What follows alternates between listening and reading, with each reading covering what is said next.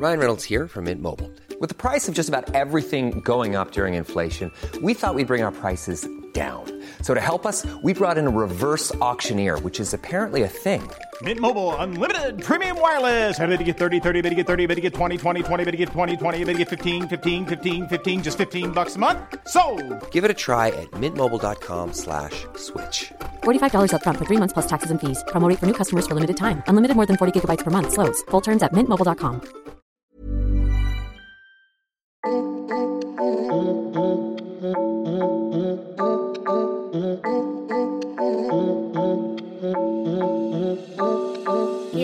M'as-tu vu? Le podcast de cette personne-là qui n'est pas personne. Avant de rentrer dans le vif du sujet, voici un abécédaire du social pour comprendre ce dont on parle. Une lettre, un concept. Installez-vous bien, socialisons. M comme MEX. Les MEX, ce sont des établissements qui font partie de la protection de l'enfance. J'ai toujours eu un doute quand même sur la prononciation. Est-ce que je dois dire mec Parce que ça fait un peu mec, euh, genre mec au, au pluriel. Ou MEX, ça veut rien dire. Et maison d'enfants à caractère social, vraiment là moi je suis perdue. Et pour le coup, j'ai quand même l'impression que l'étymologie va pas me sauver là-dessus. hein. Euh, maison d'enfants, caractère social, bon. bouf. Non, l'étymologie euh, va pas m'aider. Mais enfin bref, concrètement, les maisons d'enfants à caractère social, ce sont des foyers.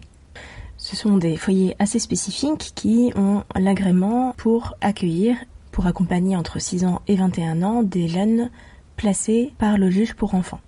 Le principe, c'est que des enfants qui sont placés par la protection de l'enfance sur ordre du juge pour enfants vont vivre dans ces foyers pour un court ou un long terme. Ce sont essentiellement des éducateurs qui travaillent avec les enfants, les enfants qui sont répartis dans des groupes. Ce sont souvent des groupes qui sont entre euh, 6 et 12 enfants, regroupés souvent dans des chambres de 1, 2, 3, voire 4 enfants. Là, quand j'en parle, ça ressemble beaucoup aux orphelinats. Mais en fait, les orphelinats, en France, il y en a pas ou peu. Parce que quand on parlait d'orphelinat, c'était avant toutes les réformes qui ont mis en place le système de foyer. Orphelinat, ça veut dire aussi souvent que les jeunes n'ont pas de parents, les parents sont décédés ou les enfants ne les connaissent pas. Pour ces enfants, qui sont considérés comme des pupilles de l'État, ce qui est assez rare, il y a des places spécifiques en MEX, dans des foyers ou bien en famille d'accueil. Alors comment ça se passe pour qu'un enfant se retrouve en MEX? Please tell me. En France, quand on détecte chez un enfant un dysfonctionnement, une problématique au, au niveau de l'acquisition des apprentissages, au niveau de son corps, au niveau de son alimentation, de son hygiène corporelle, mais aussi euh, de ses absences, par exemple à l'école, par exemple dans des espaces euh, périscolaires ou, autres. Dans ces cas-là, les professionnels qui détectent ces dysfonctionnements sont dans l'obligation de faire un signalement. Alors ça peut être euh, donc des voisins, des professeurs, des infirmiers, des médecins, des psychologues. Et dans la loi, dans le code civil, toute personne qui voit un dysfonctionnement, quelque chose qui ne va pas chez un enfant, et ou sa famille, se doit de faire un signalement. Et là, je parle de signalement pour euh, que ce soit plus clair, mais en fait, il y a deux façons d'alerter sur une situation qui questionne. Il y a le signalement et l'information préoccupante.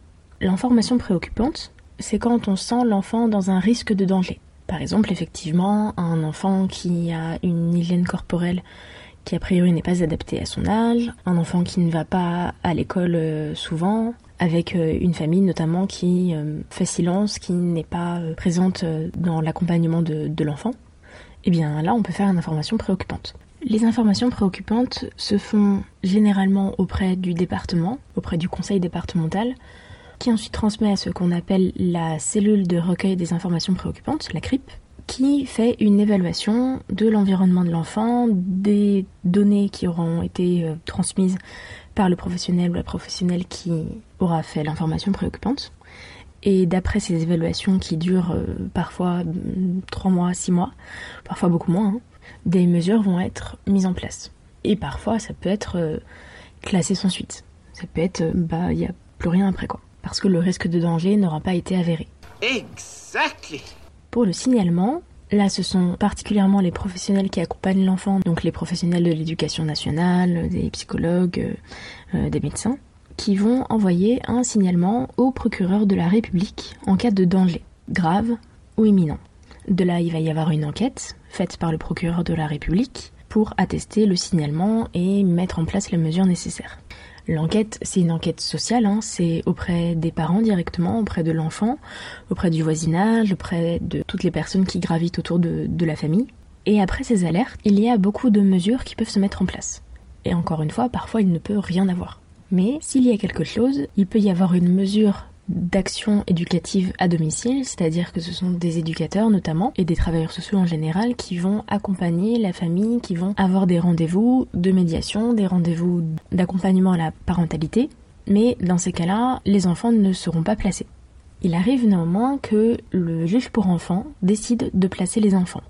Alors souvent, le premier placement, c'est de un an, et tous les ans, il y a une audience avec les parents et les enfants pour faire un point sur la situation. Dans le cas où il y a un placement, ça ne peut être que pour un seul enfant sur une fratrie, ça peut être toute la fratrie, ou bien la fratrie peut avoir des mesures différentes en fonction de leur âge, en fonction de leurs besoins et de tout l'environnement familial. Et s'il y a placement, c'est l'aide sociale à l'enfance, qui est un service départemental à qui l'État délègue les missions de prise en charge de placement. Donc c'est souvent l'ASE qui va déterminer où l'enfant pourra être placé, en fonction des places, en fonction de où habite la famille, en fonction de ce qui est plus simple, plus adapté à l'enfant. Ça c'est dans un monde magnifique. Évidemment, il y a des placements qui sont pas adaptés aux enfants, euh, des placements qui ne sont pas assez expliqués aux enfants. Et ça c'est le travail des éducateurs, c'est d'expliquer pourquoi un enfant est placé. Parce que souvent, quand un enfant est assez petit, il est encore toujours dans l'idée de toute puissance de ses parents, d'idéalisation. Et pour un enfant, d'imaginer que ce qu'il a vécu, ce qu'il a toujours vécu, par exemple un environnement violent, le fait de percevoir que c'est un environnement problématique, traumatique, voire abusif, eh bien ça prend du temps. Et le travail social, ça va pas être de dire non, tes parents sont méchants, ou euh, bah, c'est de ta faute euh, si euh, tu es placé, parce que ça ce sont souvent les enfants qui ont ça en tête, que leurs parents sont méchants, ou que eux sont méchants, que c'est leur faute, que c'est parce qu'ils ont fait trop de bêtises, parce qu'ils n'ont pas eu des bonnes notes, enfin tout ça c'est quelque chose de très propre aux enfants qui sont placés. Et récemment, France TV Slash a parlé des enfants placés dans son format étiquette. Vraiment, je vous conseille de, regarder cette émission parce que c'est impressionnant. J'ai l'impression que pour euh, France TV, on est passé de Thalassa et Fort Boyard à euh, des contenus hyper inclusifs, hyper réfléchis et qui font bouger beaucoup de mentalités, beaucoup les choses. Donc ça fait du bien.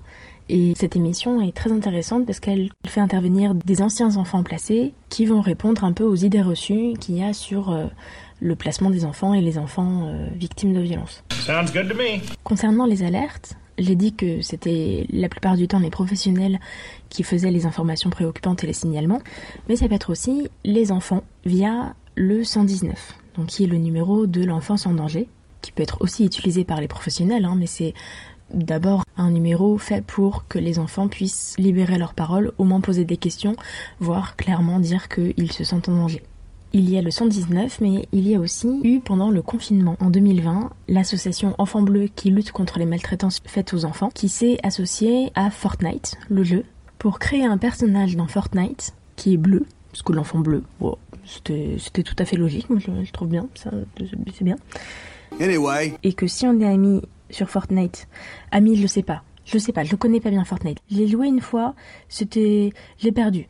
Ça m'a énervé, j'ai arrêté. Voilà c'est bon, voilà. Anyway. Donc si on est ami avec le personnage, voilà, je l'ai décidé, tu te fais des amis sur Fortnite. Non, ou si tu prends le personnage, non. Anyway. Donc si tu es ami avec le personnage bleu, ça te met en relation avec le chat de l'enfant bleu, donc de l'association, pour pouvoir discrètement alerter sur la situation, alerter sur quelque chose de problématique. Et encore une fois, le plus difficile pour un enfant, c'est de comprendre que ce qu'il a toujours vécu, son quotidien, n'est pas acceptable, est répréhensible. Et ensuite, il va falloir qu'il accepte un cadre qu'il n'a jamais eu et aussi de vivre dans un groupe avec des jeunes qu'il ne connaît pas du tout et des enfants que j'ai accompagnés à des groupes où ça se passait pas bien parce qu'il y avait des conflits, parce que les jeunes n'avaient connu que de la violence.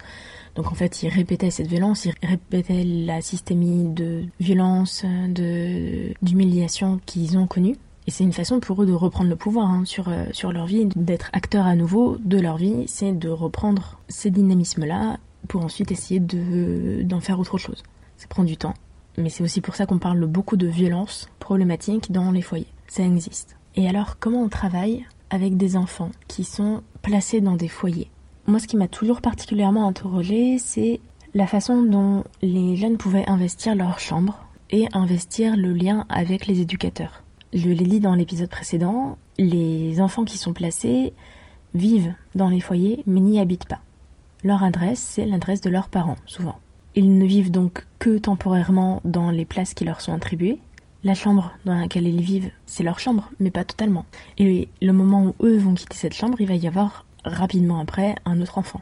Et ça, c'est particulier aussi dans la tête des enfants de se dire, ok, voilà, voilà ta place, tu as le droit et la possibilité d'occuper cette place, mais pas trop. C'est ce qui est un peu induit dans l'accompagnement des enfants et dans ce paradoxe-là de on t'accueille, mais il va falloir que tu partes.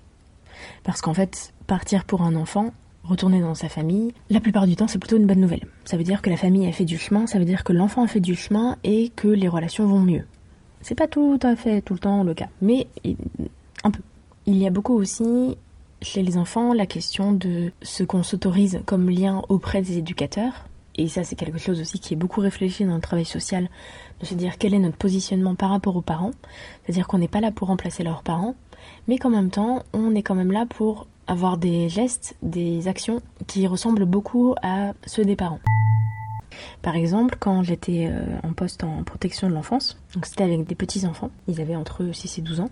Premier jour, je suis euh, de soirée et hum, donc j'avais fait connaissance avec plusieurs des, enfants. Vient le soir, le moment du coucher, et euh, je me rends compte que tous les éducateurs vont dans les chambres des enfants, leur font un bisou de, bonne nuit, parfois leur racontent des histoires, des contes, leur chantent des chansons. Et moi j'attends dans le bureau patiemment parce que j'étais pas prête. J'étais pas prête à, avoir des gestes de parents parce que on n'est pas parents mais on a une fonction de parents. Donc je croyais un petit peu euh, échapper euh, aux bisous du soir et euh, au conte, le temps de m'adapter un petit peu quoi. Et puis là j'entends un des enfants dire mais Alice elle nous a pas dit au revoir. Donc vraiment je me suis dit bon je vais sortir du bureau. Oui Alice elle nous a pas dit au revoir, au revoir, au revoir. Bref de l'écho c'était tous les enfants qui disaient oui c'est vrai elle nous a pas dit au revoir, elle nous a pas fait de bisous. Donc euh, allons-y, allons-y. Et il y a pas mal de choses comme ça qui m'ont perturbée et qui m'ont en même temps, euh, voilà, je, me disais que c'était nécessaire à ce moment-là et qu'après moi c'était à moi de revoir et revoir tout le temps mon positionnement pour pas encore une fois être à la place des parents.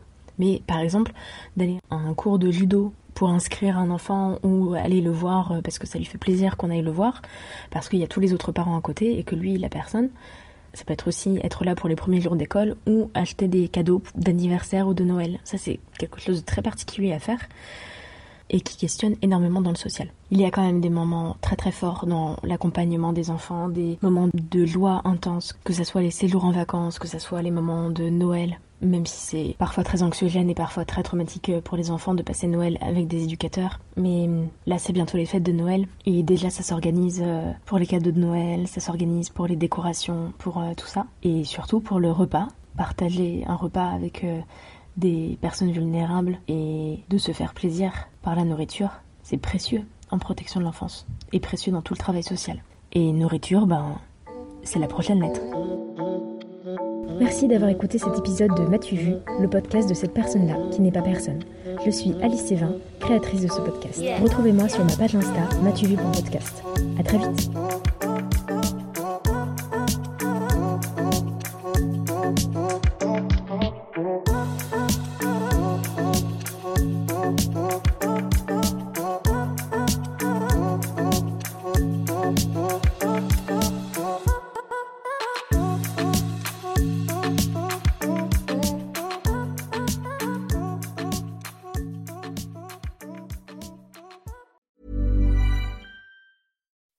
When you make decisions for your company, you look for the no-brainers. If you have a lot of mailing to do, stamps.com is the ultimate no-brainer. Use the stamps.com mobile app to mail everything you need to keep your business running with up to 89% off USPS and UPS. Make the same no-brainer decision as over 1 million other businesses with stamps.com. Use code PROGRAM for a special offer. That's stamps.com, code PROGRAM.